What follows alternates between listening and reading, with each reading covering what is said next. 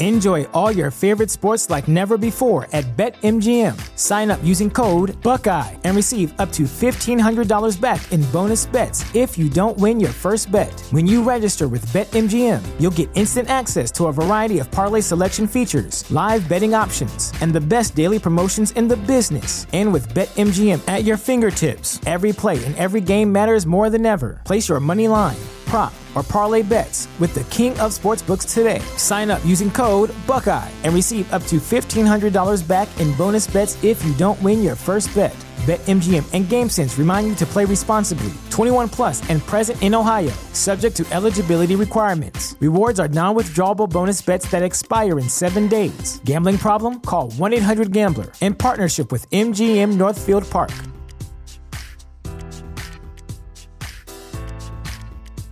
At Parker, our purpose is simple.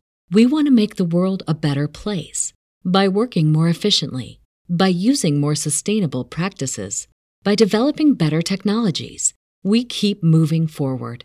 With each new idea, innovation, and partnership, we're one step closer to fulfilling our purpose every single day. To find out more, visit parker.com/purpose. Parker, engineering your success. Algunas escenas de este programa han sido recreadas. Dos asesinatos brutales en dos pueblos pequeños ubicados a kilómetros de distancia. Los crímenes parecen casuales y nada los relaciona. Mientras los investigadores buscan un motivo, hacen un descubrimiento sorprendente. Ambos asesinatos son obra de una astuta red de crímenes. La policía local y el FBI deben desenredar una red de mentiras para detener a una pandilla peligrosa, capaz de matar a un hombre por su identidad.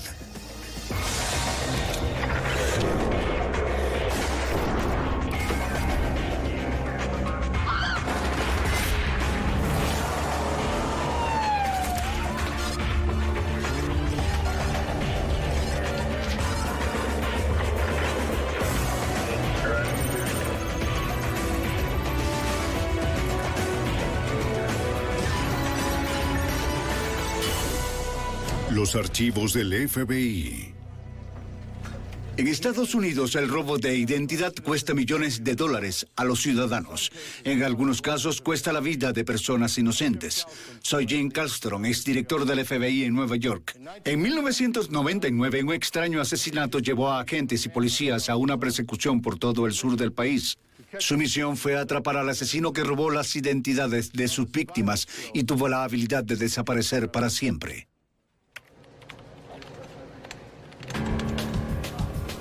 Identidad robada. En el condado de Henderson, Kentucky, el 10 de marzo a las 3 de la mañana, el departamento del alguacil recibe una llamada extraña. Un hombre informa que un extraño está afuera de su casa. El residente le dice a la policía que el extraño irrumpió en su camioneta y está sentado en su calzada tocando la bocina con insistencia. Cuando llegan los agentes, encuentran que el supuesto ladrón de autos es un hombre de 62 años. Está empapado y sufre de hipotermia severa. El hombre se identifica como Richard Dormer. Dice que dos hombres lo secuestraron a punta de pistola y lo arrojaron al río Green. Él le dice a la policía que irrumpió en el camión para intentar que alguien lo ayudara. La policía lo lleva al hospital. El teniente Frank Gropp del Departamento del Alguacil del Condado de Henderson es llamado para interrogar a Richard Dorman. El teniente Gropp no reconoce el nombre, pero sí reconoce la cara. Eran entre las 2 y las 3 de la mañana y lo llevamos al hospital. Tan pronto como lo vi pensé, se parece al de la fotografía. Es el hombre de la fotografía. La foto es de una cámara de vigilancia bancaria. Gropp había buscado al hombre misterioso en la foto por cuatro semanas desde que respondió a una llamada de emergencia en una granja local. El granjero Jack Norris vivía solo en Henderson, Kentucky. El 3 de febrero, el teniente Gropp hizo un descubrimiento espantoso después de una llamada de los vecinos de Norris. Cuando llegué, los oficiales me llevaron a un edificio adyacente a la casa de la víctima. Era un lugar donde la víctima guardaba el heno. En realidad era un cobertizo abierto y el contenido del cobertizo era heno desde el piso hasta la cima, con un espacio a la izquierda donde se podía caminar. En ese espacio estaba el cuerpo de la víctima. Justo en ese momento sabíamos que teníamos un asesinato.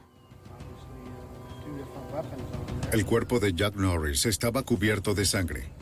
Parecía haber sido golpeado hasta la muerte. Parecía que algo le había pinchado la espalda varias veces. Había un pico en la entrada. Con un examen más detenido pudimos ver sangre en el mango. El pico en sí estaba mojado dos centímetros o más.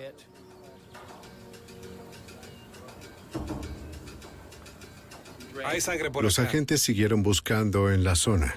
por esta zona. Cerca de una pila de leña, Grubb encontró un montón de heno. Debajo había manchas de sangre seca. Con una inspección más cercana pude ver sangre salpicada en la madera que estaba ahí. Lo que me indicó que ese era el verdadero punto de impacto. Esa era la escena del crimen, justo ahí. Rob encontró un poste de hierro pesado al lado de la pila de madera. Había sangre en él. Para sostener un objeto tan pesado y golpear a un hombre en la cabeza de esa manera, todo indica que la persona que usó esta arma estaba enojada y es muy agresiva. Ah, lo hizo con fuerza y con un propósito. Los investigadores buscan pistas en la casa de la víctima. Esperaban encontrar algo que le diera sentido a este crimen ilógico. No hay dudas que tuvieron tiempo. La casa de Norris fue registrada. Se abrieron y revisaron cajones y armarios. Quien quiera que fuera, se tomó su tiempo. O bien se tomaron su tiempo o hubo más de un individuo haciendo dos cosas al mismo tiempo. Aunque el asesino destrozó la habitación, nada de valor parecía faltar. De hecho, la billetera de la víctima fue encontrada en su bolsillo. Una de las cosas que nos sorprendió fue que los calendarios aún estaban en el domingo 31 de enero, no fueron cambiados al primero de febrero. Entonces, supimos que el asesinato ocurrió el lunes por la mañana. Más tarde usamos el cartero y el correo que estaba en el buzón y confirmamos que nunca recibió su correo del lunes. Los agentes del alguacil registran el área. Los vecinos de la víctima proporcionan una pista interesante. Un vecino nos dijo que este hombre llevaba dos billeteras. Nos faltaba una billetera. En una billetera la víctima tenía su identificación y la otra la llevaba por diferentes motivos. Pero faltaba una billetera y una identificación. La segunda billetera y la identificación faltante solo se agregaron al rompecabezas. La policía recordó una caja vacía de cheques en la casa de la víctima. Rob pensó que tal vez había encontrado el motivo. La noticia del asesinato de Norris se propaga con rapidez. Los residentes locales tenían miedo. ¿Quién hizo esto y por qué? Durante días, la oficina del alguacil del condado de Henderson intentó resolver el crimen, pero nada parecía tener sentido. Entonces, de repente tuvieron un avance inesperado. Un banco en el condado de Unión llamó con información importante. El banco nos notificó que un individuo entregó un cheque de la cuenta del señor Norris, que compararon las firmas y que parecían ser una falsificación. Lo único que faltaba en la casa de Norris era una identificación y una caja llena de cheques. Quizás los cheques faltantes los guíen al asesino de Norris. Fuimos al banco. Tenían un excelente video de este individuo de cabello blanco en el mostrador. Firmó con el nombre o usó el nombre de Cleo Campbell. El hombre de cabello blanco es Richard Dorman. Horas después del asesinato de Jack Norris, Dorman se hizo llamar Cleo Campbell. cobró un cheque de la cuenta de Norris por 1.100 dólares, casi el saldo exacto en la cuenta. El teniente Grob sabe quién es Dorman, pero ¿por qué Dorman se hacía pasar por Cleo Campbell?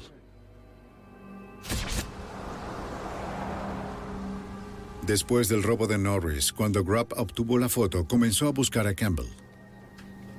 Buscamos en los condados cercanos a la persona y el nombre de Cleo Campbell.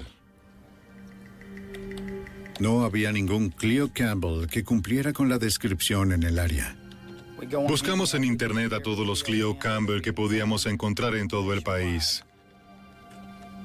Si encontraba un Cleo Campbell en un estado en particular, me ponía en contacto con las comisarías. Luego me llamaban uno después del otro diciendo que no, que no era el sujeto. Los investigadores buscaron al huidizo Cleo Campbell durante semanas, pero no encontraron nada. Era como si Campbell nunca hubiera existido. Entonces Grubb se enteró de que Campbell era el nombre de una víctima de robo en Alabama.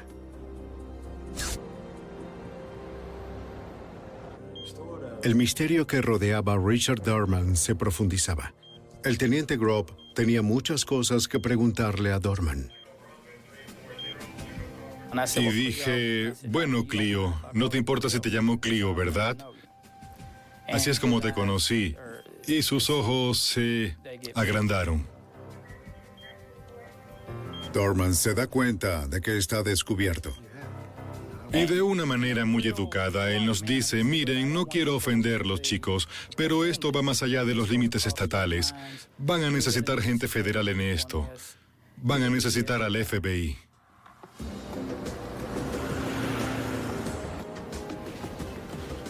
El teniente Grob llama al FBI. El agente especial Paul Pape llega para entrevistar a Richard Dorman. Dorman cuenta una historia increíble. Le dice a la gente que aceptó encontrarse con un hombre llamado Charlie Stewart en una parada de camiones en Clarkville, Tennessee. Charlie Stewart, según Dorman, fue el cabecilla de este grupo que robó y cobró cheques y asumió las identidades de otras personas. Él dijo que era el cobrador de cheques. Charlie le proporcionó a Dorman una identificación falsa y el cheque de Norris. Un día antes de su secuestro, le dijeron a Dorman que había un problema y que Charlie quería hablar con él al respecto agente especial Paul Pape. Mientras esperaba a Stuart, un joven se acercó a su auto y le dijo, ¿eres Richard Dorman? Dice, sí soy yo, ¿por qué lo preguntas? Y en ese momento, el joven se lanzó hacia Dorman y forcejearon. Tenía una pistola paralizadora en la mano e intentaba aturdirlo. Un hombre mayor se acercó al auto de Dorman. Dorman Tenía un arma, una pequeña Derringer, le apuntó directo a Dorman. En ese momento, Dorman, al ver el arma, dejó de resistirse y dijo, ¿de qué se trata todo esto? Y el hombre mayor dijo, Charlie quiere verte.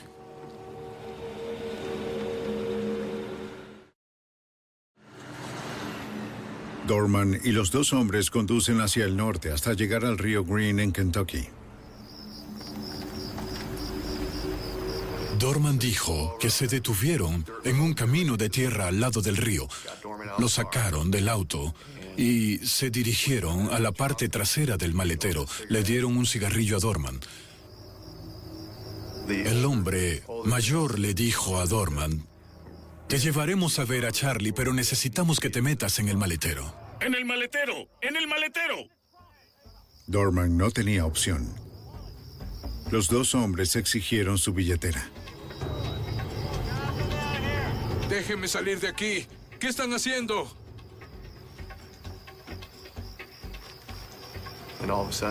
De repente, el vehículo arranca con él en el maletero y se precipita sobre un dique de seis metros en el río Green. Cuando el vehículo entra en el río, el maletero se abre. Dorma nada fuera del maletero antes de que el auto se sumerja. Agarra un tronco y se desplaza río abajo, entre 90 y 180 metros de distancia. Los secuestradores creyeron que o bien se ahogaría o se congelaría a causa de la temperatura del agua. Dorman les dice a los agentes que no conocía a los dos hombres que intentaron matarlo, pero está seguro de que trabajan para Charlie Stewart. Stewart es un hombre muy familiar para el teniente Grubb. Un hombre que Grubb cree que estuvo involucrado en el asesinato de Jack Norris. Ahora tendrá que probarlo. En Henderson, Kentucky, un hombre misterioso afirma que dos hombres intentaron matarlo arrojándolo al río Green. ¿Cómo llegaste ahí? Él le dice a la policía que un criminal conocido llamado Charlie Stewart está detrás de su secuestro e intento de asesinato. El investigador del alguacil del condado de Henderson, el teniente Frank Rapp, conoce muy bien a Stewart. Charlie Stewart es famoso en, en esta área. Él es bien conocido, estuvo involucrado en todo tipo de actividades delictivas. Charles Stewart es sospechoso del asesinato de un granjero en Kentucky y Stewart también es buscado en relación con un homicidio en Alabama.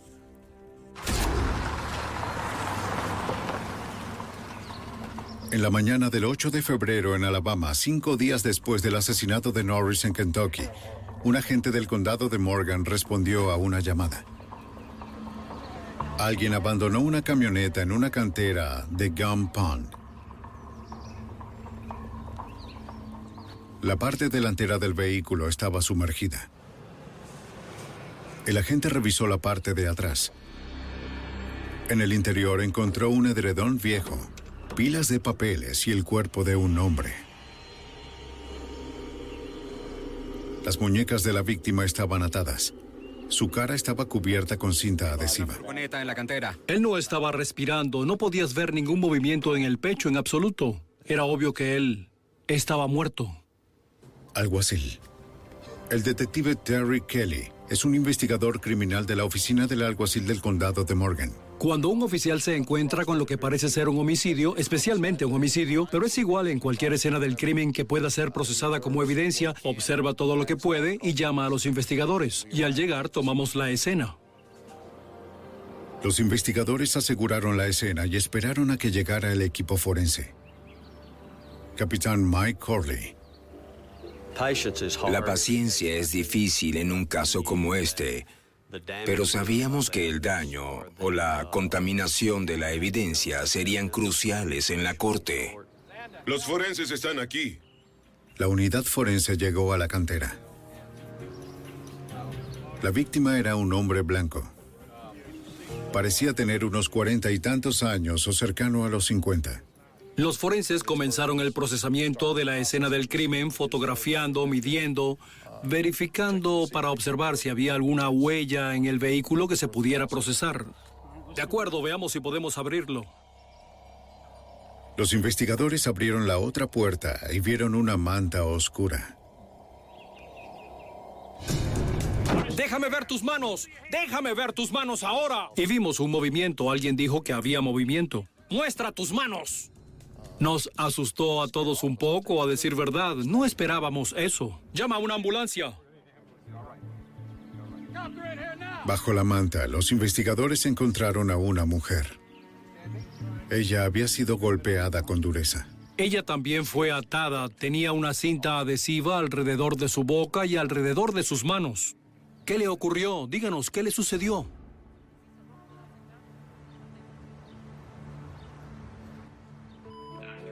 Estaba molesto. Parecía que... La policía interrogó a la única sobreviviente, Florence Nichols. Fue por mucho tiempo. Ella les contó lo que pasó. Florence y su hijo James acababan de llegar a casa de un mercadillo. Él era un hombre de negocios. Tenía una pequeña tienda de intercambio de armas, guitarras e instrumentos musicales de todo tipo. Vivía con Eva y casi siempre estaban en esa comunidad. Unos minutos después llamaron a la puerta. Era un joven que preguntaba direcciones. Entró a la casa a la fuerza. Y entonces la atacó.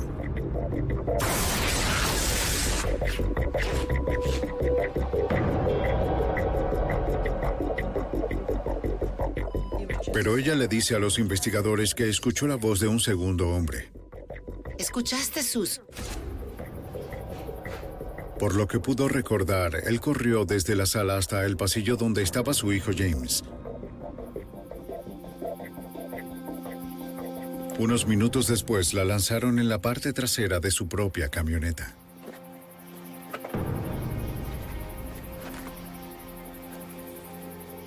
Algo muy pesado fue arrojado encima de ella. Era el cuerpo de su hijo.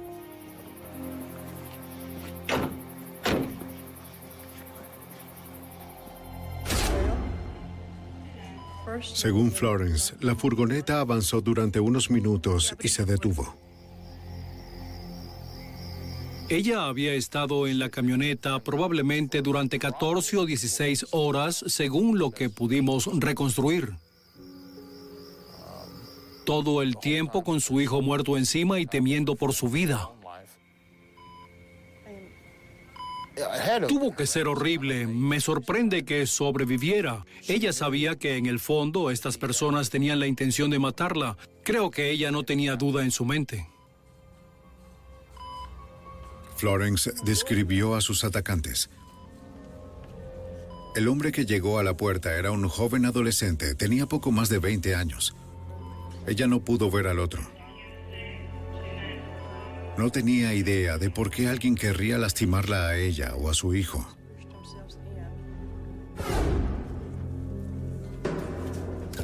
Los investigadores registraron la casa de Nichols en busca de pistas. Nada parecía faltar. Tenía una colección grande de armas. Había muchos cuchillos de colección. Quedaban muchas cosas que eran buenos artículos para robar. Mira eso. No parece ser un robo. Si no es un robo, ¿por qué matarían a alguien? ¿Cuál fue el motivo? ¿Qué está pasando? Era un caso muy extraño al principio.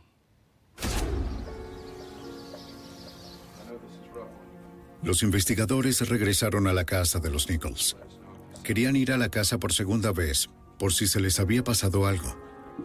Esta vez Florence Nichols les dijo que al revisar con cuidado sus pertenencias, descubrió que faltaban algunos artículos, algunas armas coleccionables, algunos cuchillos, unos 200 dólares en efectivo y la chequera de su hijo.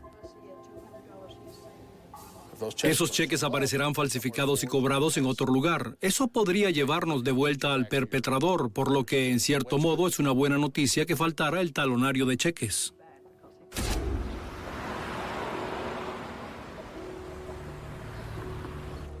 El FBI y la policía ahora están trabajando en dos homicidios y una serie de robos que sospechan están vinculados a Charlie Stewart. Había una coincidencia misteriosa entre los casos de asesinato de Alabama y Kentucky. Teniente Frank Grob.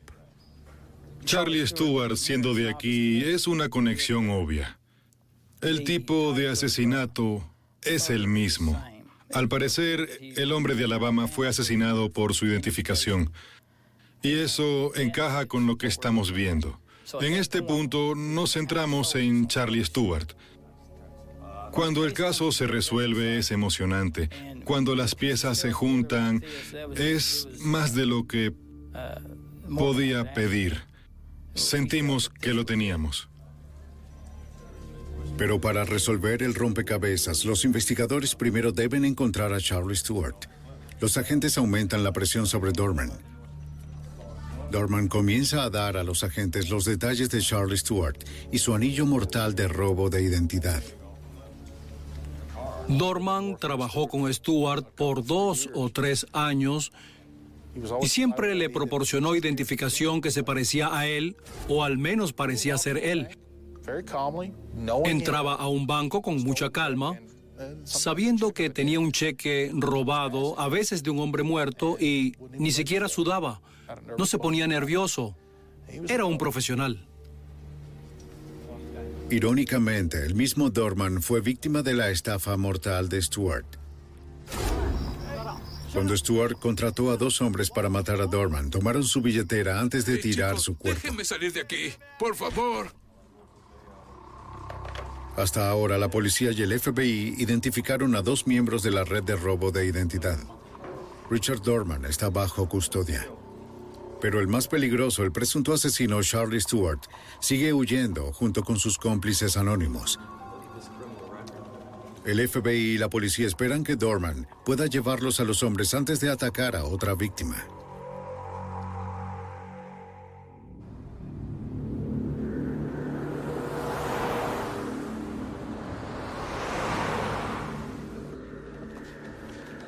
El FBI y la policía de Alabama y Kentucky están trabajando en dos investigaciones de homicidios que creen que fueron diseñadas por el mismo hombre, Charlie Stewart. En Alabama, un hombre fue encontrado dentro de una camioneta en una cantera, asesinado y junto a su madre golpeada.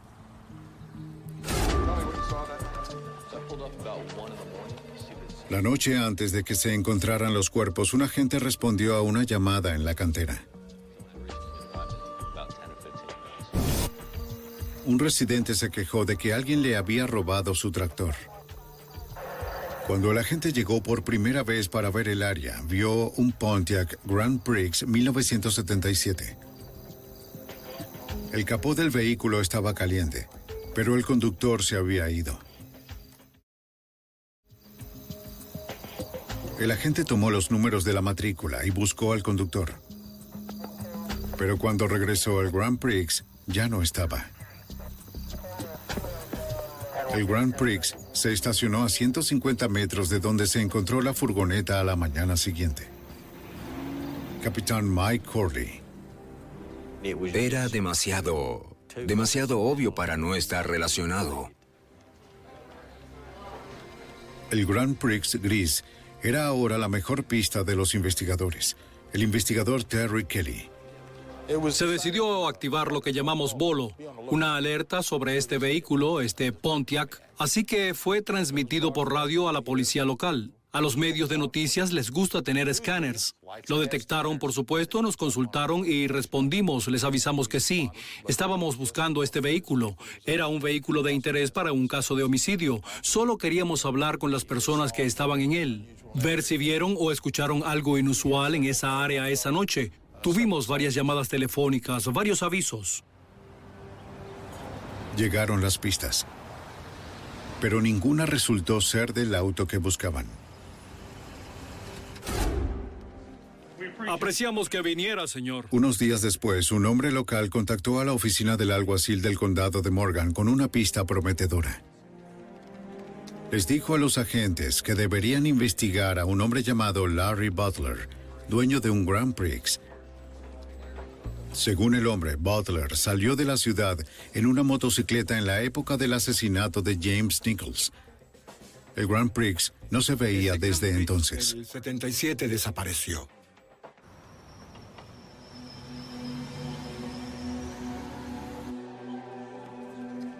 Cuando la policía revisó los antecedentes criminales de Butler, se enteraron de que Larry Butler era un alias. Su verdadero nombre era Charlie Stewart. Tiene numerosos alias y una larga, larga historia criminal. Robos, delitos violentos y una orden de detención en el estado de Florida. Cuando ves a alguien con ese tipo de historial criminal que desaparece de repente la noche de un homicidio y no se sabe nada desde entonces, sabes que puedes ser un poco cínico como agente de la ley, pero eso te hace sospechar.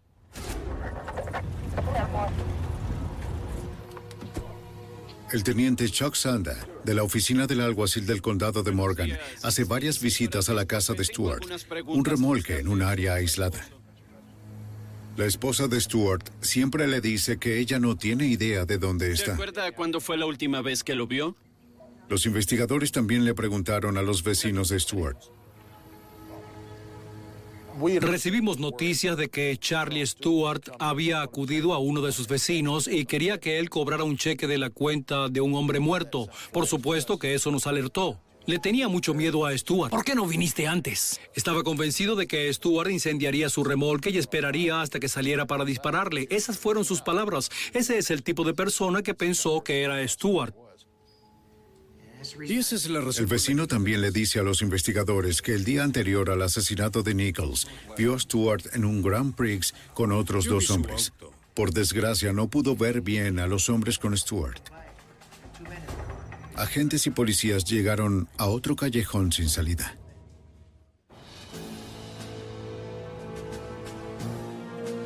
El FBI está involucrado en una intensa persecución para intentar capturar al presunto asesino Charlie Stewart y cerrar su red de robo de identidad. Los agentes ya tienen a uno de sus cómplices, Richard Dorman, bajo custodia, pero no ha podido llevarlos al fugitivo. Después de semanas de trabajar en el caso estancado, el FBI obtiene un avance. Agente especial Paul Pay. Alguien me llamó a la oficina y me dijo que tenía información que necesitaba escuchar. Esta persona nos dice que las dos personas responsables de estos asesinatos son Billy Leon, Larry Leon, ambos de Henderson, Kentucky. Según el informante, Billy Leon le dijo que pretendían robar una tienda de tabaco en Evansville, Indiana, donde solía trabajar. Planeaba matar al gerente y robar la caja fuerte. Se suponía que eso sucedería muy rápido, así que con esta información se coloca un nuevo sentido de urgencia en el caso, en el que no solo tenemos asesinatos, sino que ahora tenemos una nueva amenaza.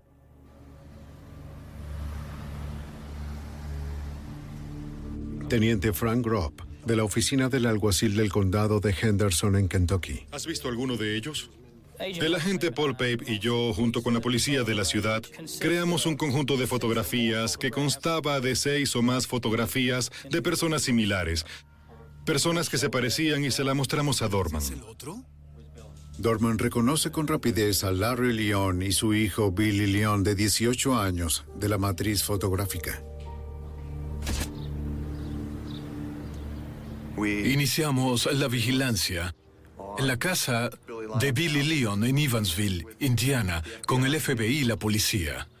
Y también tenemos vigilada la casa en Henderson, en Kentucky, donde Larry Leon vive bajo vigilancia. El plan consistía en obtener órdenes de allanamiento y de arresto tanto en Indiana como en Kentucky para los dos sospechosos, sus casas, sus autos y conseguir que todos se coordinen, traer ayuda adicional en las áreas circundantes para coordinar estas búsquedas. Pero este plan en especial no funcionó. Ahí está, ahí está. Billy Leon sale de su casa y se dirige hacia Henderson, donde vive su padre. En este punto teníamos que tomar una decisión. Uno, dejábamos que Billy Leon se fuera y corríamos el riesgo de perderlo. O dos, de que se reuniera con Larry Leon y coordinaran el robo y asesinato en una tienda de tabaco. Así que tomamos la decisión de que debíamos detener a Billy Leon y arrestarlo. ¡Conductor! ¡Salga y levante las manos! Poco después que ingresaron al estado de Kentucky, el departamento de policía de Henderson detuvo el vehículo de Billy Leon junto con las unidades encubiertas de la policía de Evansville y el FBI y pusimos a Billy Leon bajo custodia.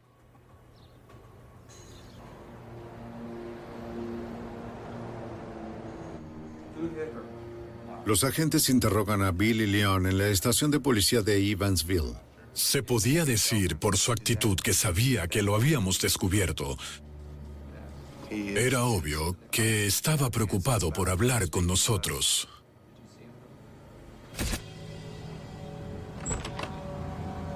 Mientras Billy está siendo interrogado, los agentes de Henderson vigilan la residencia de su padre. Observan a Larry Leon irse a toda prisa. Sí, se está yendo ahora, cambio.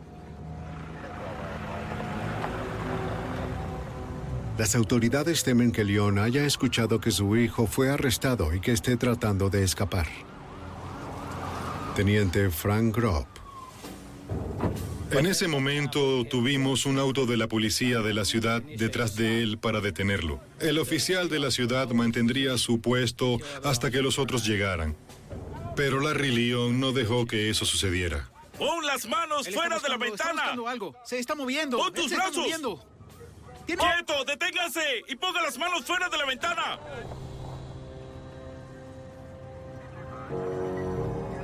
Larry Leon es llevado a un hospital en Evansville, donde muere a causa de una herida de bala autoinfligida. En la estación de policía de Evansville, el agente especial Pelp continúa interrogando a Billy Leon. No sé bien por qué, simplemente pensé que si le decía que su padre se acababa de suicidar, ese sería el final de la entrevista, de manera comprensible. Así que no le conté sobre su padre en ese momento. Continué con el interrogatorio. Al principio fue casi como arrancarle los dientes para que dijera algo. Y realmente se abrió cuando le dije que sabía que Charlie Stewart estaba detrás de esto y que él era el responsable, al menos en parte, al decirle a Larry que debía seguir adelante y cometer esos asesinatos. Y lo primero que dijo Billy fue que Charlie era un psicópata. Y procedió a contarnos sobre el asesinato de Jack Norris y el asesinato de Nichols en Alabama y del secuestro de Dorman y de cómo lo lanzaron en el río. Él culpó de todo a Stewart. Dijo que Stewart fue quien les ordenó que hicieran eso. Billy Leon le dice al agente especial Pape que Stewart será imposible de atrapar. Es listo. Él sabe cómo sobrevivir en el desierto y es muy peligroso.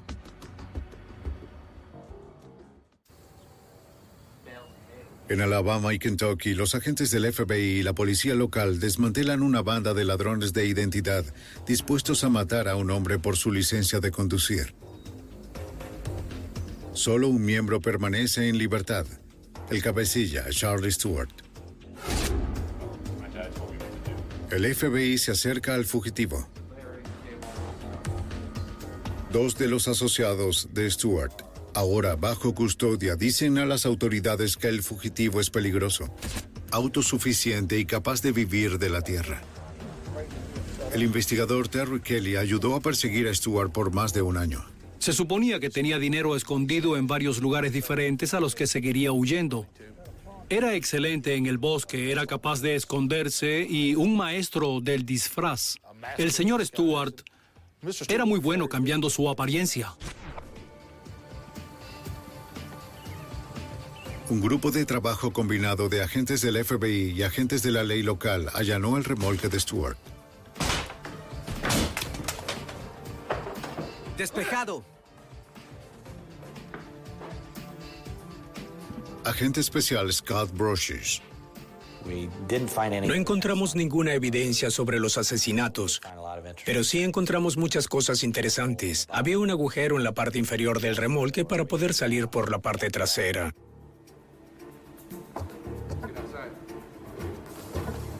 Encontramos una camioneta escondida en los arbustos que ni siquiera vimos cuando llegamos por primera vez. Además, tenía como un cable de teléfono con el que podría tener comunicaciones de vuelta a su casa remolque. Despejado. Despejado, despejado. Dentro de la camioneta, los agentes encuentran 20 armas y municiones. Lo tiene todo. Pudo usarlo como un búnker y mantener a la gente alejada durante mucho tiempo. Así que sabíamos que no iba a ser fácil de atrapar y si lo encontrábamos sabíamos que habría una batalla. Tenemos una camioneta llena de armas y municiones. Al parecer, Stuart se preparó para este momento durante mucho tiempo. Y ahora se había ido. ¿No hay señales de él? Básicamente mi trabajo ahora que Stuart vivía en mi área era tratar de encontrar a Charlie Stewart. A pesar de que Stuart parecía ser un individuo despiadado, sí valoraba a su familia.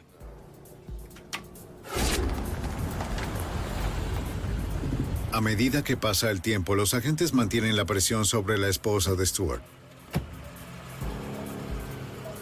Ella sigue afirmando que su marido no la ha contactado.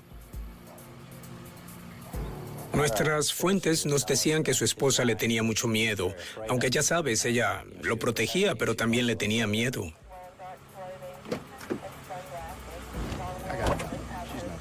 Pasan los meses. No hay rastro de Stuart. Es frustrante, es muy frustrante. Trabajas tan duro como puedes, tratas de clarificar las cosas. Revisé en todas partes donde pude pensar. Después de casi un año, Stuart aparece en un programa nacional de crimen. Teníamos muy pocas pistas potenciales. Lo que teníamos era inusual porque, ya sabes, muchas veces obtienes muchas pistas, más de la que puedes manejar y tienes que empezar a elegir y elegir las buenas. Pero teníamos muy pocas pistas, por lo que eso nos llevó a creer que estaba escondido en algún lugar. Y era probable que fuese en Kentucky, una área que él conocía bien, o en Alabama. Buenas tardes, señora Teniente Brochers, del FBI. Los agentes vuelven a entrevistar a los vecinos del fugitivo. Tienen mucho miedo de decir si vieron o no a Charlie Stewart. Si Stuart descubría que hablaban con nosotros o nos daban alguna información, los mataría de alguna manera, eso creían. Por lo general tenían miedo de él y no nos daban mucha información. Conforme pasó el tiempo, fui capaz de entablar una relación con algunas de las personas que empezaron a cooperar un poco y se dieron cuenta de que por más asustados que estuvieran, era mejor que lo capturáramos que tenerlo suelto. Poco a poco los vecinos de Stuart comienzan a dar información a los agentes. ¿Eso es todo lo que sabe? Pudimos descubrir que su esposa había comprado como un saco de dormir y estaba comprando ropa que era demasiado grande para sus hijos. Ella compró botas de tamaño 11 y ninguno de sus hijos llevaba una talla 11 ni ella. Tenía quizás una hija de 14 años, pero estaba bastante seguro de que sus pies no eran tan grandes. Es justamente una evidencia más de que Stuart se está escondiendo en el área. Las autoridades intentan un enfoque diferente. Desarrollamos varias fuentes dentro del FBI que pensamos que podríamos enviar para hablar con la esposa de Stuart, solo para hacer preguntas de forma casual sobre esto y aquello. ¿Tenemos todo cuadrado? ¿Estás cubierto? Sí. El FBI trae a un amigo de Stuart que aceptó ayudar a la policía. El hombre conoce a Stuart desde hace años.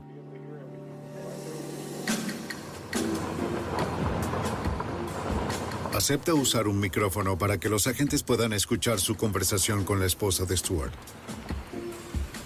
En este punto estábamos sentados en el borde de nuestros asientos, muy seguros de que era probable que él estuviera ahí. El cooperador se acerca al remolque. La fuente entró. No había nadie allí. Golpeó la puerta. No vio a nadie y tuvo que caminar por el camino de tierra para regresar a su auto. Después, cuando entra en su auto, mira por el espejo retrovisor y cree ver a alguien en el remolque. Y pensó que era Charlie Stewart. Miró a su alrededor y no volvió a ver a la persona. Nos decía, estoy seguro de haber visto a Stuart en el remolque. Dijo, acabo de echar un vistazo y cuando me di la vuelta no estaba, pero estoy casi seguro de que lo vi ahí. Agente especial Paul Pape. ¿Quién sabe qué podría pasar o con qué estaría armado en ese momento? Y hubiera sido una ruleta rusa lanzarnos tratando de detenerlo. No queríamos correr por el bosque para tratar de encontrar al tipo. Tienes que ser tú el que atrape al zorro. Los agentes y la policía deben idear un plan para atrapar al fugitivo peligroso. El fugitivo Charlie Stewart es buscado por fraude bancario, secuestro, asesinato a sueldo y homicidio. Las autoridades del FBI de Alabama creen que se está escondiendo en los densos bosques detrás de su casa. Agente especial Scott Brochers. Empezamos a armar la teoría de que estaba bien. Estaba viviendo en el bosque, en una tienda o en una de esas pequeñas cuevas. Quizás regresa después de que el sol se pone y pasa la noche con la familia. Antes de que salga el sol, regresa al bosque. Salí con tres o cuatro de los chicos de nuestra oficina y caminamos por el bosque como si fuéramos solo cazadores. Cuando los agentes encuentran evidencia de que Stewart está escondido en el bosque, Chuck Sanda y Terry Kelly, de la oficina del alguacil del condado de Morgan, traen una unidad canina para localizar a Stewart. Había buscado a Charlie Stewart por más de un año. Dediqué muchas horas a ello y nada nos estaba realmente llevando a encontrarlo. Así que no era muy optimista o es probable que me hubiera llevado más gente conmigo. No lejos del remolque, los perros recogen un olor. Detective Terry Kelly. Los perros siguen una buena pista. La siguen rápido y con fuerza, casi de inmediato, y la persecución comenzó. Los perros nos llevaron con rapidez a un árbol y estaban ladrando, lo cual nos asustó un poco al pensar que podría estar encima del árbol y vimos una trampa de ciervos. La trampa de ciervos estaba vacía. Pero los agentes no estaban lejos de Stuart.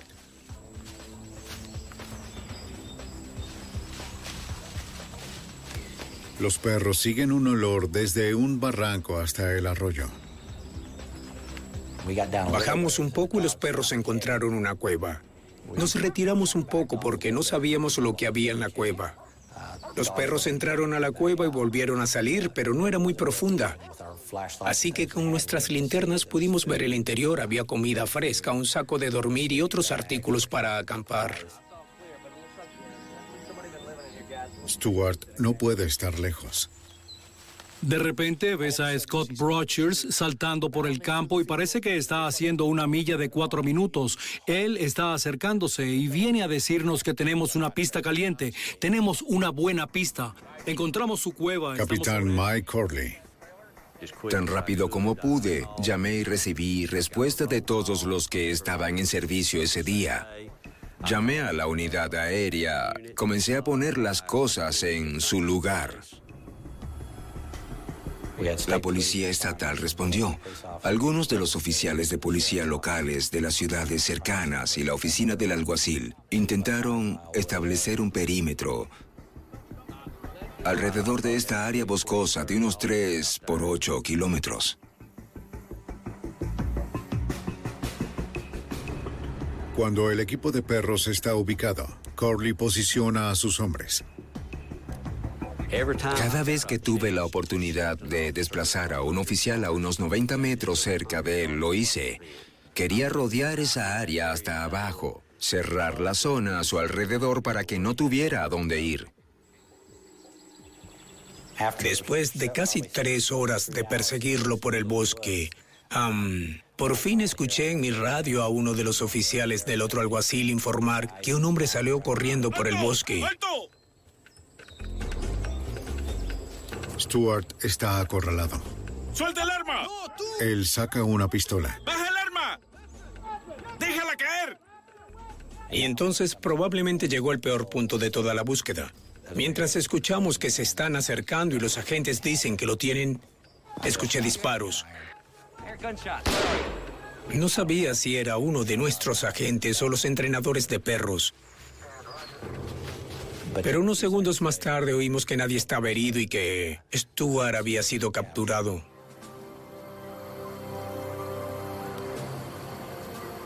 La persecución terminó. Una larga persecución terminó. Una persecución que comenzó un año y medio antes. Charlie era un hombre de temer. Había una frialdad en sus ojos, una frialdad muy aterradora. Estoy contento, muy contento de que esté bajo custodia, muy contento.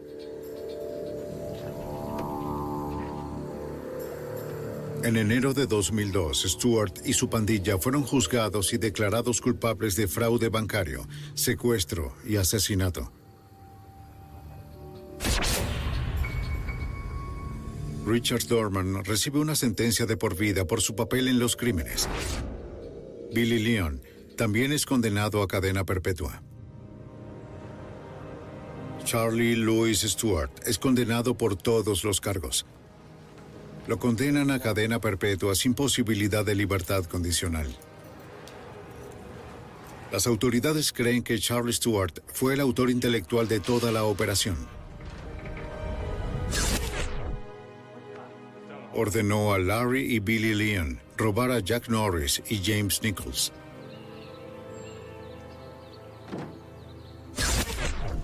Luego le entregó la identificación robada de las víctimas y los talonarios de cheques a Richard Dorman, el cuarto miembro de la pandilla, para que pudiera limpiar sus cuentas bancarias. Stewart eligió a sus víctimas con cuidado, basándose en su parecido con Dorman. Es un escenario perturbador. Dos hombres inocentes están muertos solo por su apariencia. La implacable investigación de la policía local y los agentes federales puso a esta banda de asesinos y ladrones tras las rejas para siempre. Comienza tranquilo, apenas exigiendo el dinero. Pero después desata la violencia. Es rápido, cruel y está bien protegido. Los investigadores prometen atraparlo y arriesgar sus propias vidas para lograrlo. A cada paso se enfrentan a peligrosas sorpresas de un violento criminal que huye.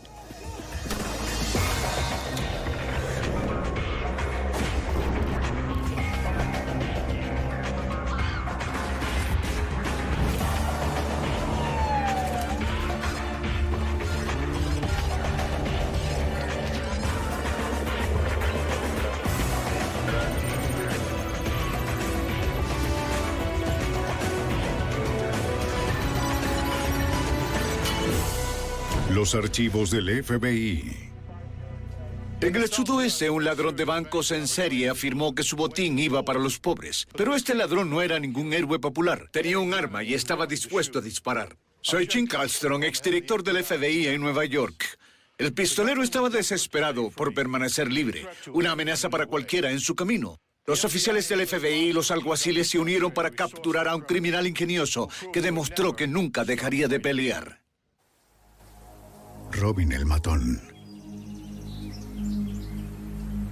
En este episodio algunos de los nombres han sido cambiados. Albuquerque, Nuevo México.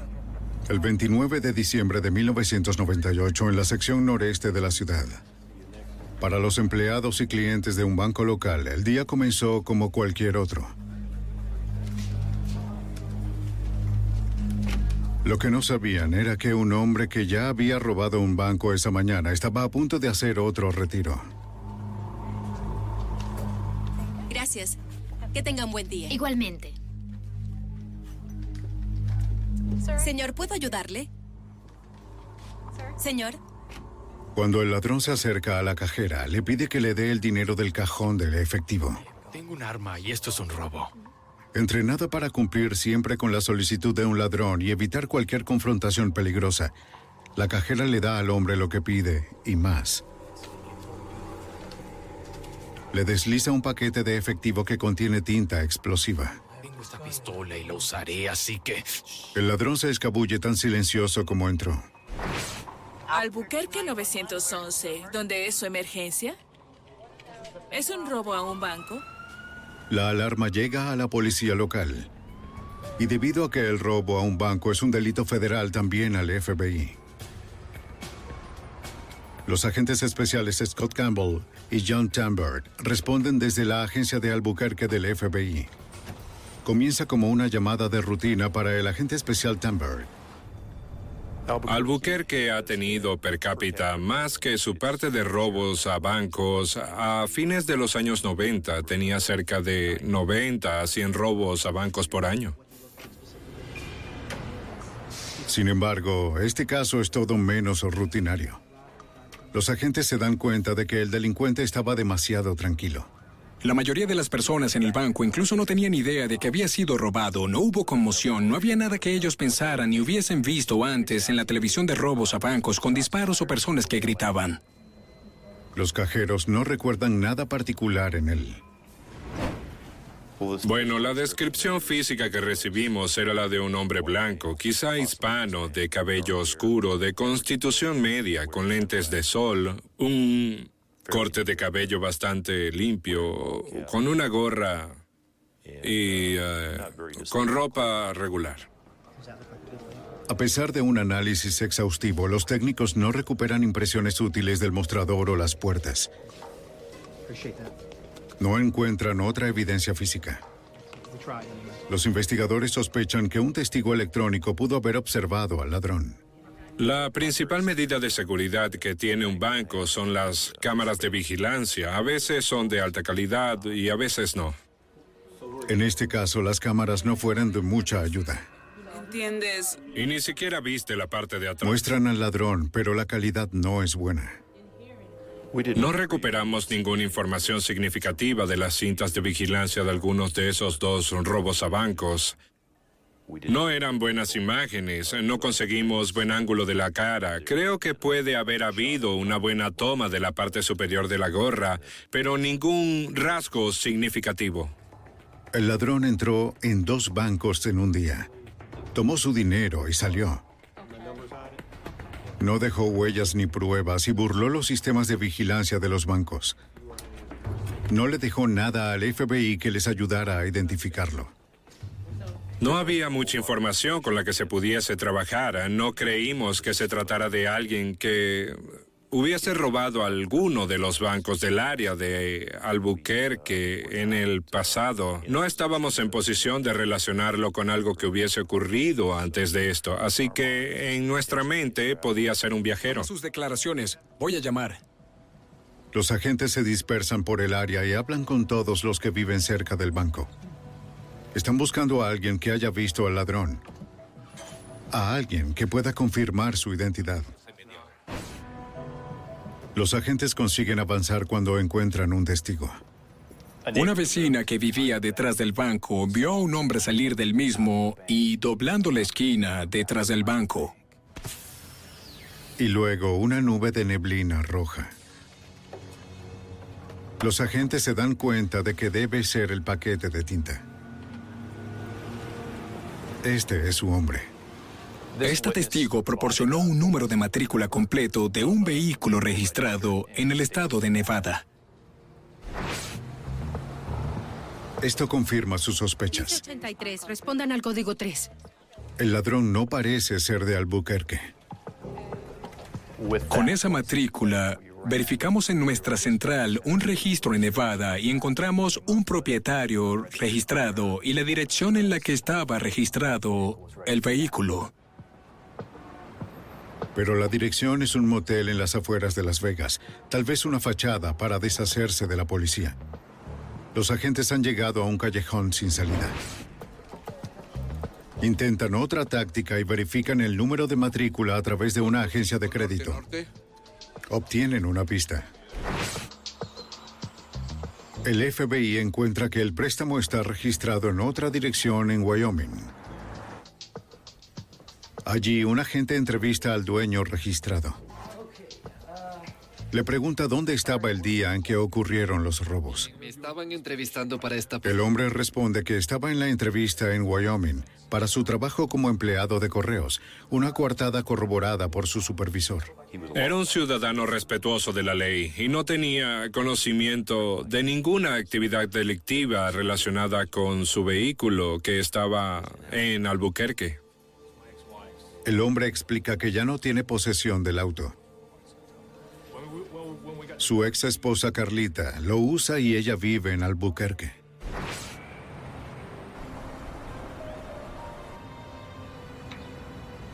Al tiempo, localizamos a la ex esposa del propietario del vehículo. Nos pusimos en contacto con ella y le hablamos sobre su vehículo, dónde había estado, quién tenía el control, quién tenía otras llaves y dónde estaba el día anterior durante el periodo de los robos a los bancos. Carlita dice que el día de los robos estaba en el trabajo. Explica que tiene una familia muy grande en el área y muchas personas toman prestado su auto. No sabía quién tenía su auto el día anterior y que debía estar estacionado en su lugar de estacionamiento cerca de su apartamento. Sin embargo, nos dijo que el vehículo tenía un poco menos de gasolina que la que le había dejado. Carlita da su consentimiento para registrar el auto. Al recordar que el día anterior el paquete de tinta había explotado, pensamos que quizás habría evidencia de tinta roja dentro del vehículo. Sin embargo, no encontramos ninguna. Es posible que el testigo se haya equivocado en el número de matrícula. Posible, pero no probable. Tenía reservas con respecto a lo que nos había dicho, ya que era demasiada coincidencia que este vehículo, que fue visto como el vehículo de escape en el robo el día anterior y registrado en el estado de Nevada, estuviese ubicado en Albuquerque.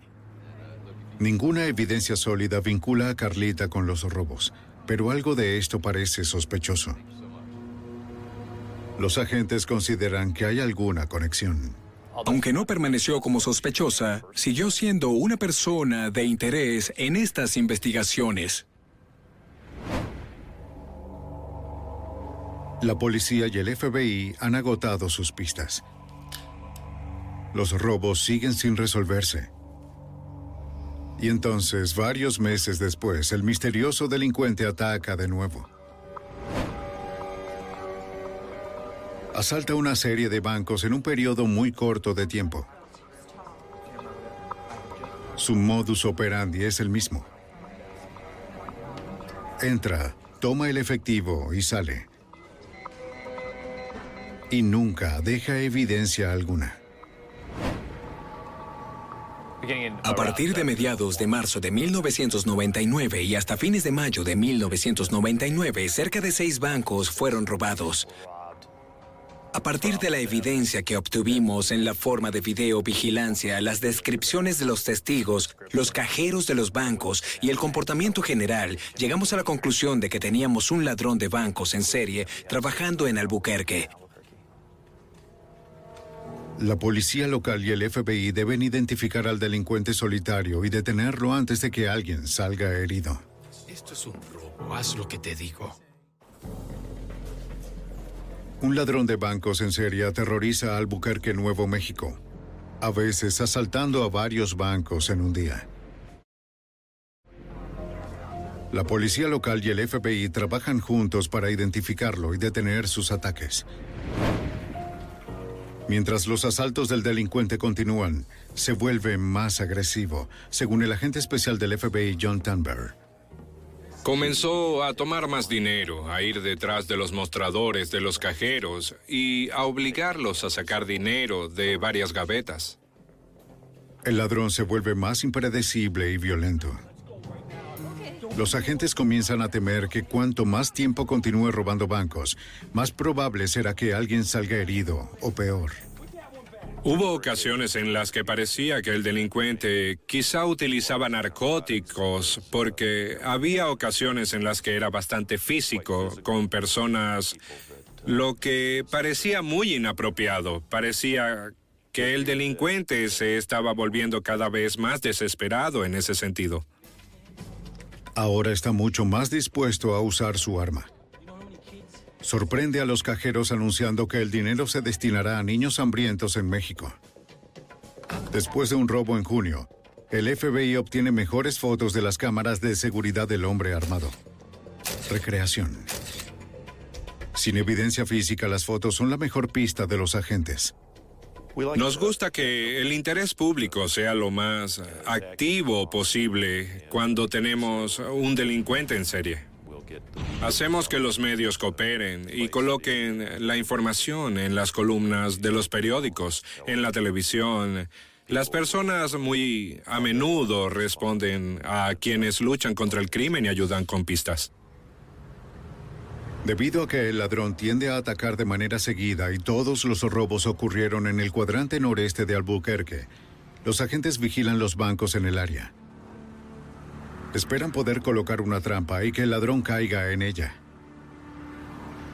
Pero debido a que tienen muy poco para continuar, los agentes deben confiar ciegamente en la suerte. Siguen cada pista, pero nada da resultados. El ladrón se estaba volviendo más y más activo. Cada vez era más necesario arrestarlo y procesarlo.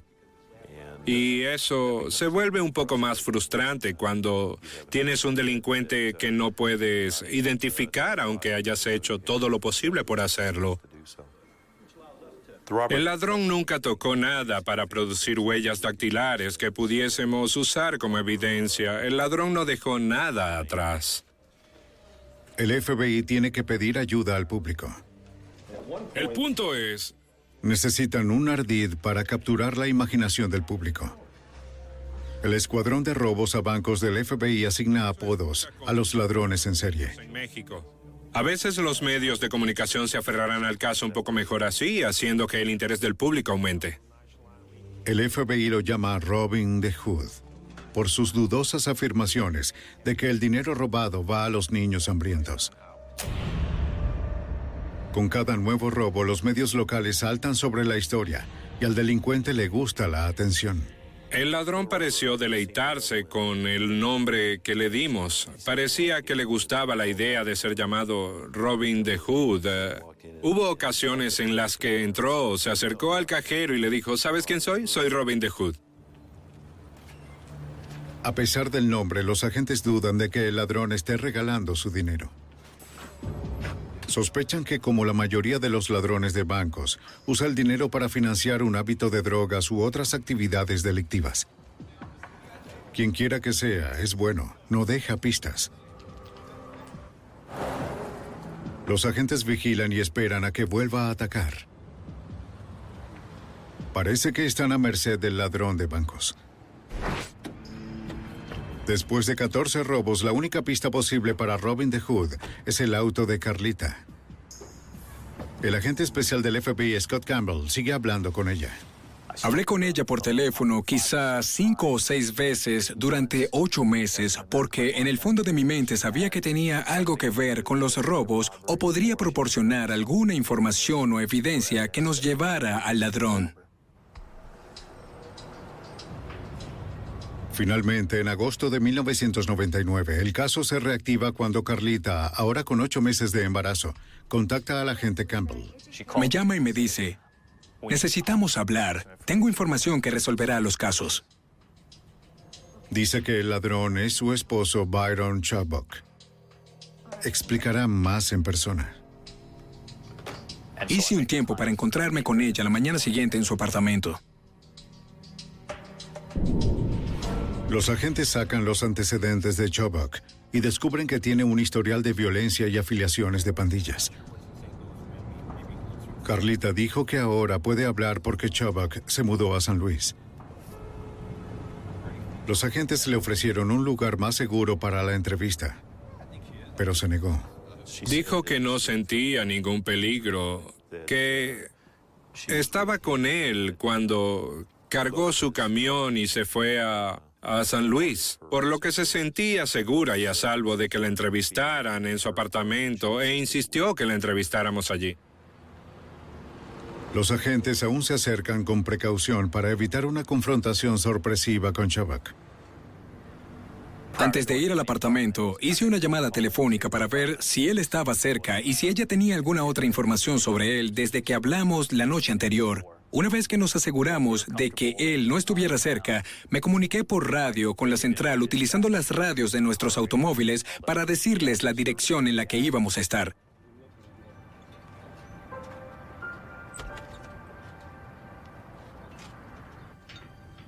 Cuando entramos en el apartamento, el agente Tamber y yo echamos un vistazo rápido alrededor para asegurarnos de que no hubiese nadie más allí. Carlita identifica de manera positiva al hombre en las fotos del banco como Byron Chubbuck. Confirma que es miembro de la infame pandilla de Brewtown en Albuquerque y dice que recientemente se ha vuelto más violento. Temo por mi Y nos dijo que la razón por la que se presentaba en este momento es porque tenía miedo por su vida y la de su hijo por nacer. Las cosas están saliendo de control y... Carlita les ruega que arresten a Chobok pronto. Fuera de mi vida. Lo quiero fuera de aquí. La había amenazado y a otros miembros de su familia con que, incluso si no estaba cerca, si alguna vez hablaban con la policía, su pandilla los mataría y a otros miembros de su familia o le harían un gran daño a su familia.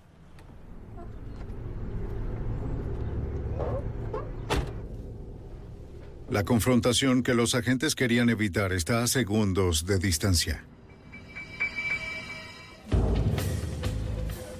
Cuando un violento ladrón asalta 14 bancos en el área de Albuquerque, la policía y el FBI luchan por identificar al hombre. El caso se atasca hasta que un testigo se presenta. Los agentes del FBI entrevistan a la esposa del principal sospechoso, Byron Chubbuck. Carlita le dice al agente especial John Tamber que se siente segura para hablar porque Chubbuck se ha ido del área, pero está equivocada. Durante el transcurso de la entrevista, escuchamos que un vehículo se detenía afuera, miró por la ventana y dijo, es él. Creo que es él. Los agentes deciden esconderse en el dormitorio para evitar una confrontación que pudiese hacer que Chubbuck se vuelva violento. Agente especial Scott Campbell.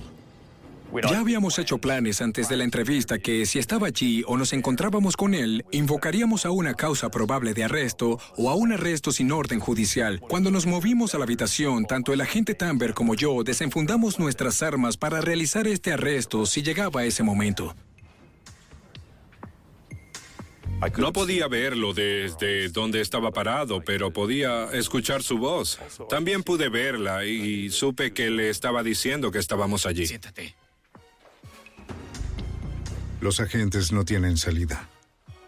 La confrontación con este violento ladrón es inevitable.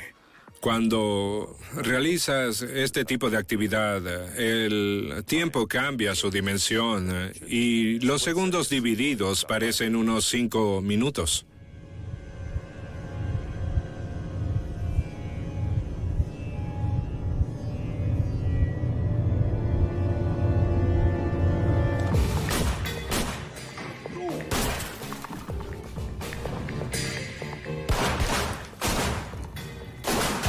Disparé dos veces a través de la pared común a Shobok, o al menos a donde creía que estaba.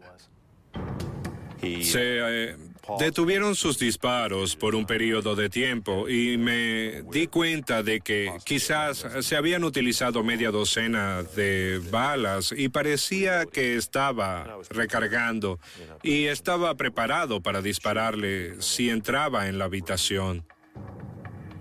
Aparece una figura. Pensando que era Chobok, comencé a apretar el gatillo.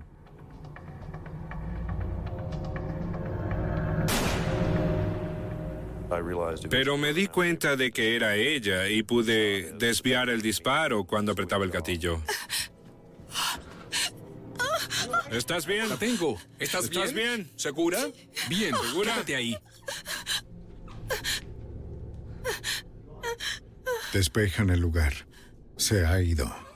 Es sorprendente que no hubo ninguna lesión sufrida por mí y por Scott Campbell. Creo que ambos reconocimos que un poder superior nos estaba cuidando ese día porque teníamos balas que atravesaron la pared, eh, disparadas por toda la sala. Y no sufrimos eh, ninguna herida de importancia.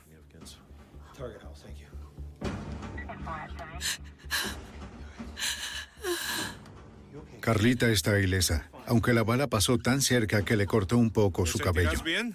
Sí, creo que sí. Está bien. Los agentes se quedan donde están.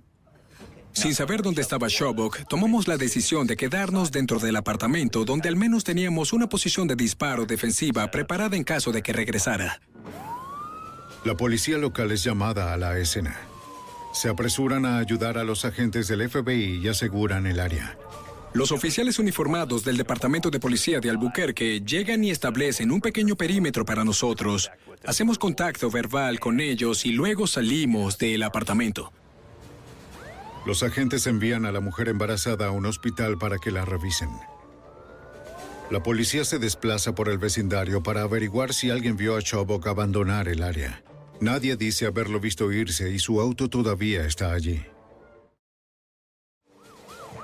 El teniente Terry Ward estaba a cargo de la División de Investigaciones Especiales del Departamento de Policía de Albuquerque. No se veía que esto pudiera terminar en paz. Dado su pasado, su voluntad de luchar con los oficiales de policía, el hecho de que acababa de entablar un tiroteo con investigadores de la oficina armada, nos dio una indicación de que esta podría ser su última batalla. Entonces, un oficial ve a Chobok en la ventana de otro apartamento en el mismo edificio. Y comienza un enfrentamiento. Chobok está a dos apartamentos de Carlita rodeado por completo, pero no está listo para rendirse.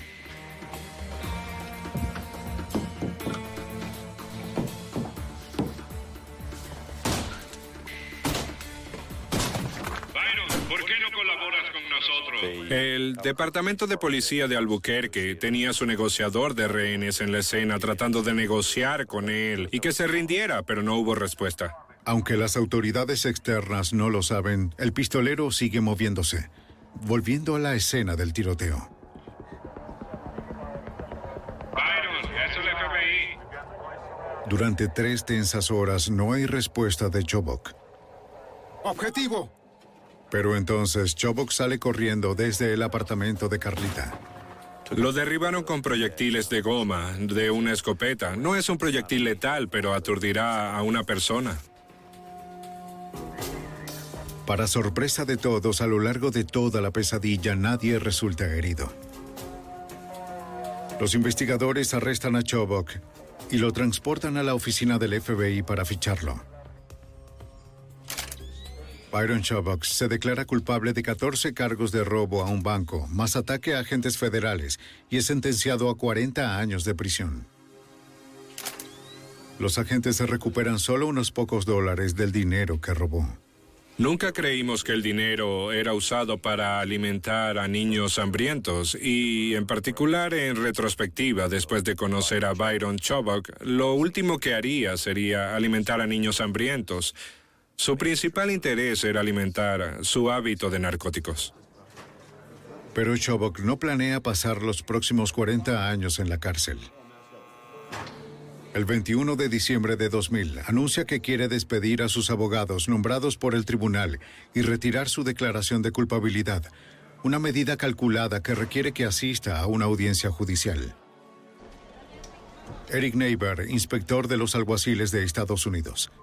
Ese día, después de la audiencia, lo trasladaron de regreso al Centro Correccional de Santa Fe en el Condado de Santa Fe. Obtuvo una llave de esposas y pudo abrir los seguros de sus manos y de sus tobillos y pudo patear la ventana de la camioneta y escapar a través de ella.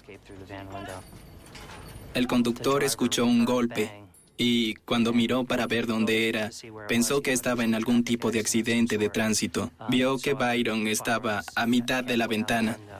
¡Se escapa! Los guardias intentan detenerlo, pero se mueve rápido y no pueden dejar a los otros prisioneros. ¡Retrocede! Byron Chobok se ha escapado.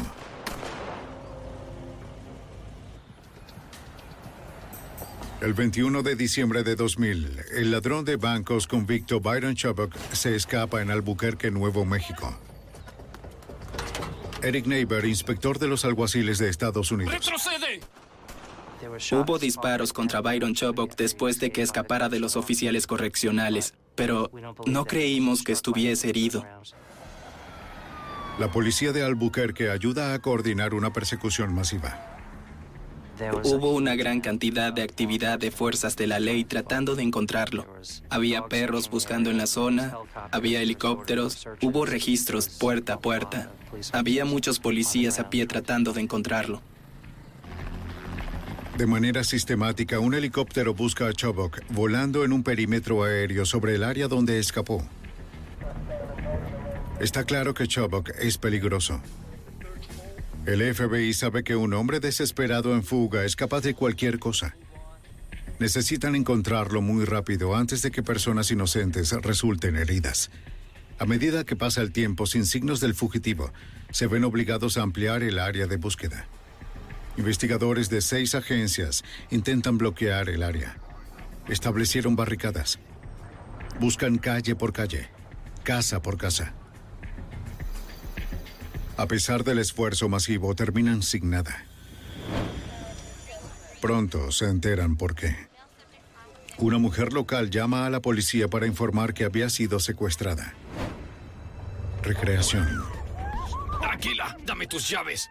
Dice que una hora antes un hombre que encajaba con la descripción de Chobok la obligó a subir a su auto.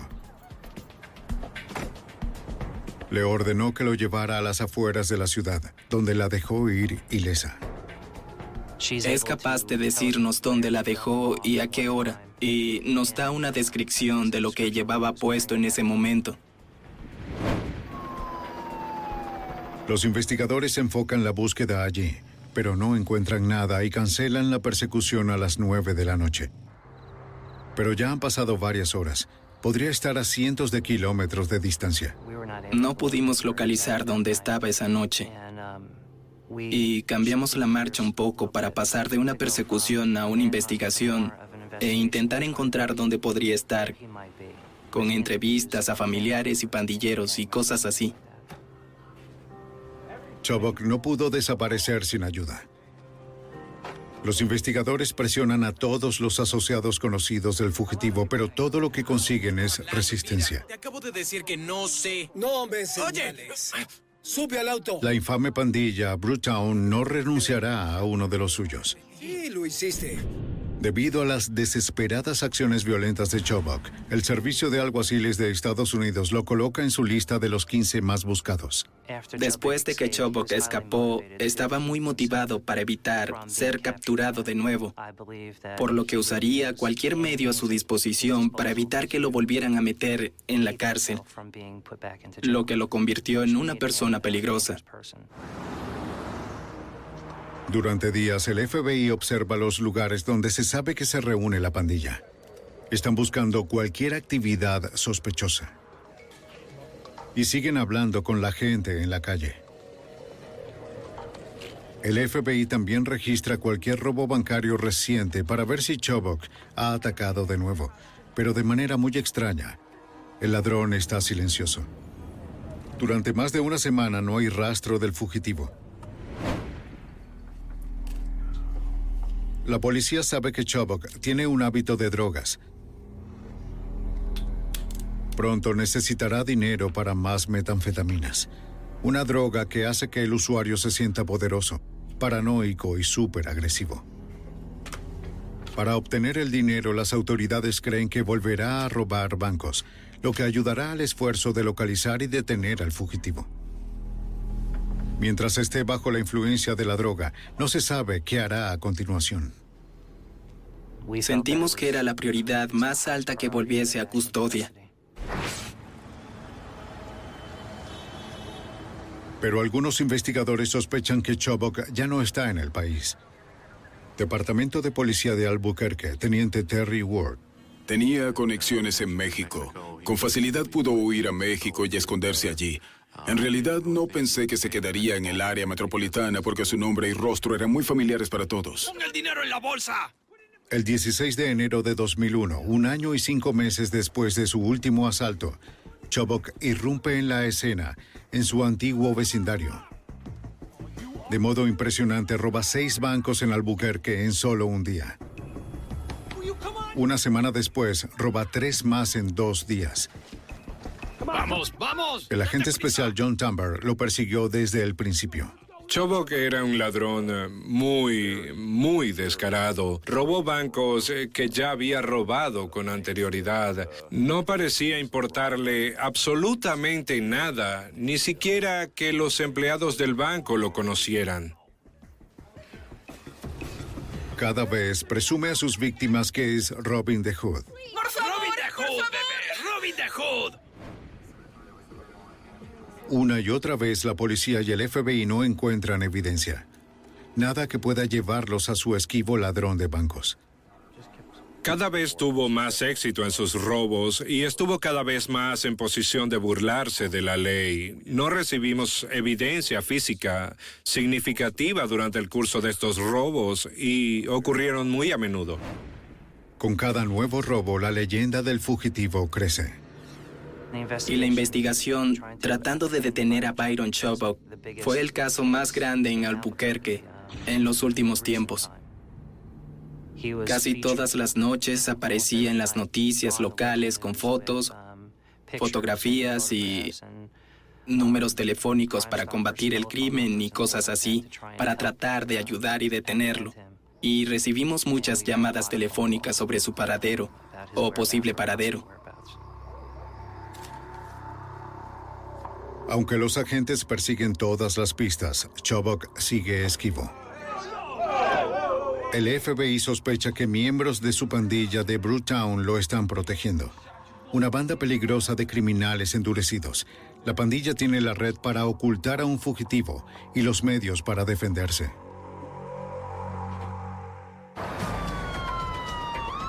Los investigadores de Albuquerque están cazando a Byron Chobok, un violento ladrón de bancos que huye tras una fuga descarada de la cárcel. Es perseguido por múltiples agencias de acuerdo con el inspector de los alguaciles de los Estados Unidos, Eric Neighbor. Esta es la última vigilancia. El Departamento de Policía de Albuquerque, el FBI y el Servicio de Alguaciles de los Estados Unidos formaron un grupo de trabajo para ayudar al otro a detener a Byron Chobok. Juntamos nuestros recursos para que no hubiesen tres departamentos diferentes buscando a la misma persona.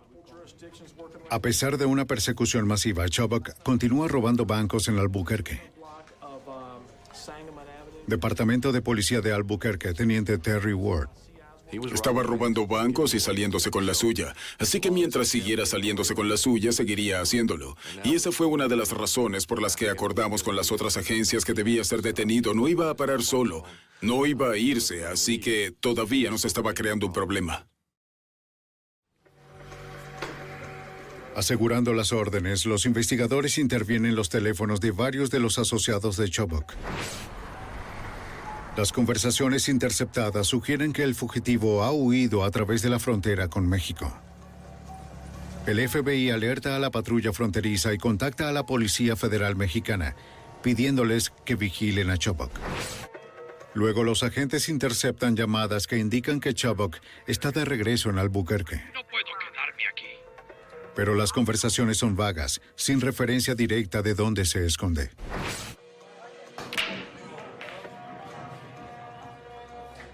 Los investigadores mantienen la presión sobre la pandilla de Brewtown, dejando claro que nadie tendrá un momento de descanso hasta que Chobok esté bajo custodia. Funciona. Temprano en la mañana del 5 de febrero de 2001, alguien deja una carta en una estación de radio local. Es de Byron Chobok. TJ Trout es el DJ de la mañana para Rock 94 de Albuquerque. Eh, fue intenso. Eh, quiero decir que había muchas emociones sucediendo cuando conseguimos esto. Es como, vaya, mira esto, ¿qué es esto? Es Byron Shobok. La nota decía que tenía condiciones para su rendición, que quería salir al público, pero que quería ser entrevistado en 94 Rock. Quería que lo entrevistáramos en el programa de la mañana. Quería implicar a algunas personas encargadas de hacer cumplir la ley que a su juicio lo trataron mal e intentaron matarlo y quería sacar todo esto. Y si todo esto salía, se rendiría de manera pacífica. No sabíamos si era de él, no sabíamos si era solo de un bromista, no lo sabíamos. Y justo después de recibir la nota, salí al aire con la nota y dije, mira, acabamos de recibir una nota de alguien y si eres quien creemos que eres, debes llamarme este número y te haré algunas preguntas. Y de inmediato sonó el teléfono. Llamada real. Sí, te escucho. Bien, soy Robin the Hood. ¿Cómo te va? ¿Qué quieres saber? Bueno, te diré que él... ¿Intentas destrozarme? No, para nada. Bien, ¿En serio que no? No, esto no es lo que estoy tratando de hacer. Sonaba agitado y sonaba como si estuviese nervioso. Él, tú sabes, es como cualquier hombre que estaría... ¿Entiendes? Donde quiera que vayas, estás como ese es un policía. ¿Es aquel un policía? Si quieres que ponga esto Aquí en el viene un aire... helicóptero, amigo. Son los No, federales. no son. Hay helicópteros y todo. Se queja de que las autoridades quieren asesinarlo. Los federales y estos oficiales y los policías Llamada real. mienten, mienten. Dame un respiro. Ellos comenzaron un tiroteo en mi casa con mi esposa embarazada. La llamada termina de manera ¿Hay siniestra. alguna forma en que podamos contactarte? Demonios, amigo. Estoy... Amigo, estoy armado con tantas ametralladoras y todo tipo de armamento genial. Estoy listo para lo que sea. Te llamaré. Está claro que el fugitivo está preparado para otro tiroteo.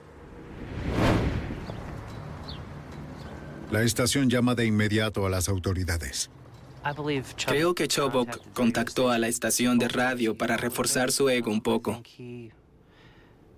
Creo que tenía la necesidad de estar en el ojo público con la publicidad que rodeaba su escape. Cada vez que hacen cosas para llamar la atención, ayudan al departamento de policía. Si se arrastran bajo tierra y nunca volvemos a escucharlos ni a verlos, es mucho más difícil atraparlos. Pero si están haciendo cosas como robar bancos, buscar publicidad, nos dan pistas con las que podemos empezar para seguir buscándolos. El ego del fugitivo podría ser su perdición, ya que los agentes ahora tienen una sólida ventaja y evidencia física. Los técnicos del laboratorio encuentran la huella dactilar de Chobok en la carta, confirmando que es auténtica. Los investigadores revisan las imágenes de seguridad de la estación de radio. Podríamos decir en primer lugar que la persona que entregó la carta no fue Byron Chabak. Sabíamos cómo era y este no era este individuo, pero teníamos una buena imagen clara de la persona que la entregó. Y esto fue lo que dio un giro a la investigación. Ronald Baker. Un detective de la policía reconoce al hombre como un miembro de la pandilla de Brewtown. Su nombre es Ronald Baker. Nuestra concepción era seguir a esta persona sin su conocimiento y él nos conduciría a Byron Chabak. El escuadrón de pandillas de Albuquerque establece la vigilancia en la casa móvil de Baker. En un momento dado, ven a un hombre que se parece a Chobok, pero está demasiado oscuro para confirmar su identidad. De alguna manera tienen que meterse dentro de ese tráiler.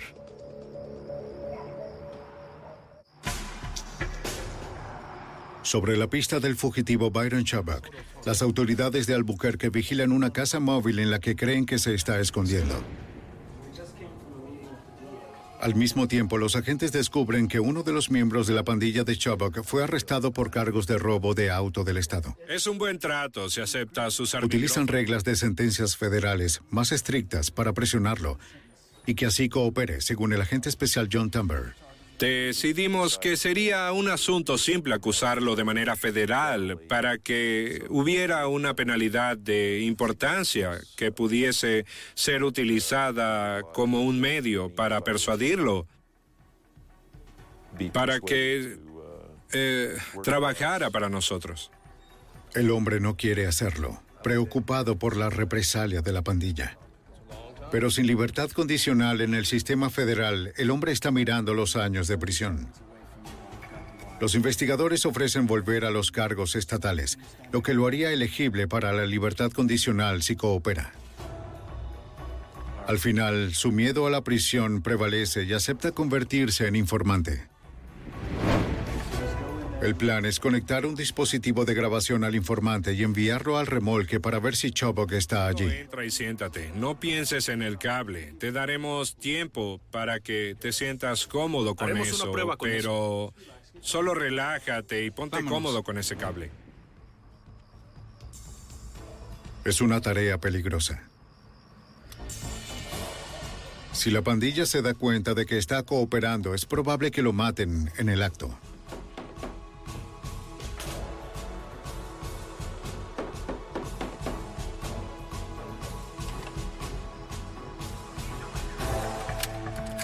Local 1, todas las unidades aguardan.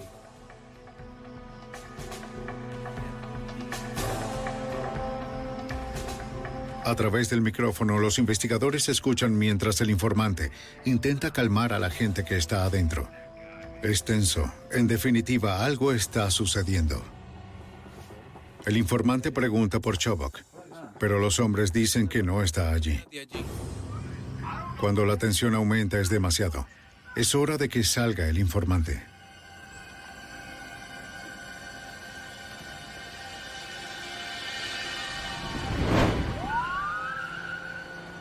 En la estación de policía, los investigadores interrogan al informante. ¿Escuchaste algo en el cuarto trasero, sí, cierto? no fue gran cosa. Era como su novia o algo así.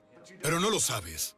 ¿Qué estás tratando de hacer? Están convencidos de que Chobok se esconde en el tráiler y persuaden al informante para que regrese. Algo cambiado, tenemos que volver. Ni siquiera No lo sabes, sabes. eso. De acuerdo. Vamos. Vamos, vámonos, vámonos. Está bien. Todas las estaciones en espera. Los agentes encubiertos aguardan, listos para moverse si algo sale mal. Voy a usar tu baño muy rápido, ¿de acuerdo? Todas las unidades. Está adentro. Oye, oye, Chobok, soy yo. ¡Que vuelvas! ¡Coloca tus manos a donde pueda verlas! Tenemos un posible problema. Oye, oye, oye, oye, ¿Qué oye, sucede oye. contigo? ¿Qué hay, hombre? Todas las unidades, aguarden para el contacto. Está bien, hombre, está bien. Al fin todos se calman y nadie resulta lastimado. siento. Lo siento, amigo. Necesito un lugar para quedarme. ¿Puedo quedarme en el sofá? Sí, claro, lo siento, lo siento. De acuerdo, mira, voy a contárselo a mis amigos. Ya vuelvo, ¿de acuerdo? Oye, hermano, espero que estés bien.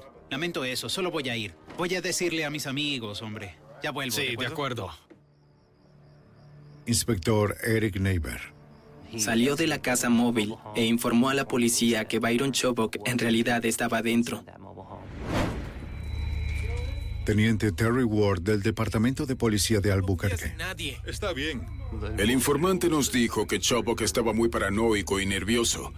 La mayoría de los criminales de carrera son paranoicos. Confían en muy pocas personas.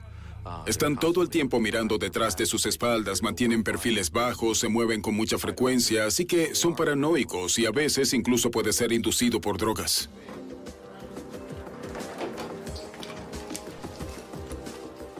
De inmediato, los miembros de los equipos de detención táctica especialmente entrenados de la policía de Albuquerque responden a la llamada con la esperanza de que el derribo termine de manera pacífica.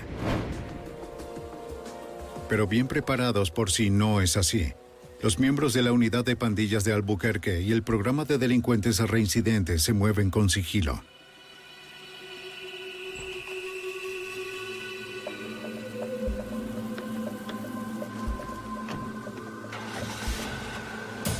¡Quieto, policía! Los hombres rechazan las órdenes de detenerse. Los investigadores se apresuran a contener a Chobok, decididos a detener al peligroso fugitivo. Pero Byron Chobok nunca se da por vencido. Vamos, hombre, vamos. Este es Luis. El detective Richard Lewis se apresura a la escena. Segundos después, Lewis ve el auto en el que está Chobok. Cuando el detective Lewis se dio cuenta de que el vehículo que venía hacia él era Byron Chobok, la persona que buscábamos, tomó la decisión de detener el vehículo allí mismo. Lewis decide forzar un choque.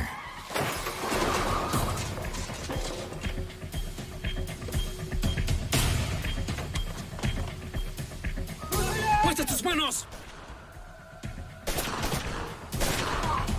¡Detente!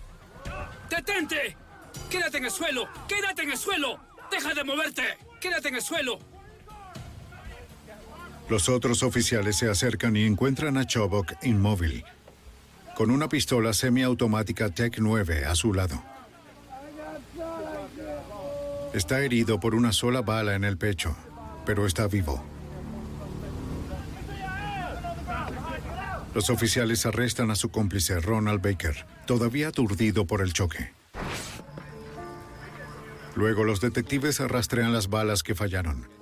Varios perforaron un remolque cercano mientras que los residentes dormían adentro. Pero cuando la policía los revisa, todos están bien. Hubo una gran sensación de alivio porque esta investigación y la publicidad y todas las largas horas habían llegado a este punto y habían terminado como debían. Los buenos no estaban heridos y el malo resultó herido y terminó bajo custodia. Agente especial Scott Campbell. Al final, Shabok mostró sus verdaderos colores. No era el personaje mítico de Robin the Hood que llamamos mientras comenzaba a creerlo. En realidad, era el criminal violento que es. Chobok más tarde es condenado por múltiples cargos que incluyen escape, robo y asalto con un arma. Un juez federal agrega 40 años a su sentencia original de 40 años. Se recupera por completo de la herida de bala que detuvo su ola de crímenes. Durante nuestra investigación y nuestra verificación de antecedentes, tuve la oportunidad de leer parte de su correspondencia. Era un hombre muy inteligente. Pudo ser un civil muy exitoso y llevar una vida muy productiva. Pero por alguna razón optó por robar bancos y fue muy bueno en eso por un corto tiempo. Y su avaricia y su ego es lo que al final lo llevó a su caída. Byron Chubbuck era rápido al disparar, amenazando la vida de los agentes. Pero como los investigadores nunca se dieron por vencidos, ya no es un riesgo para nadie fuera del sistema penitenciario.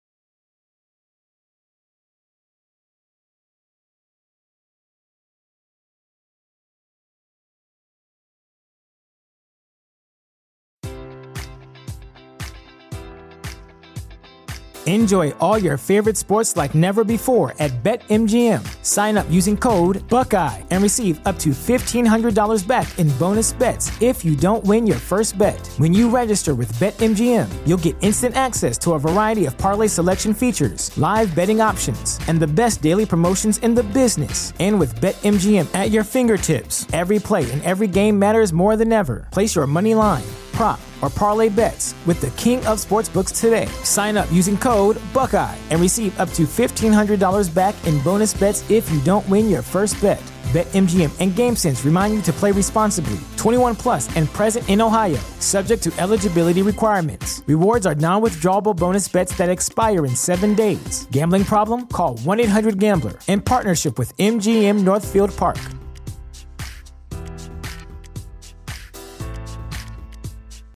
When you need mealtime inspiration, it's worth shopping Kroger, where you'll find over 30,000 mouthwatering choices that excite your inner foodie. And no matter what tasty choice you make, you'll enjoy our everyday low prices, plus extra ways to save, like digital coupons worth over $600 each week. You can also save up to $1 off per gallon at the pump with fuel points. More savings and more inspiring flavors make shopping Kroger worth it every time. Kroger, fresh for everyone. Fuel restrictions apply.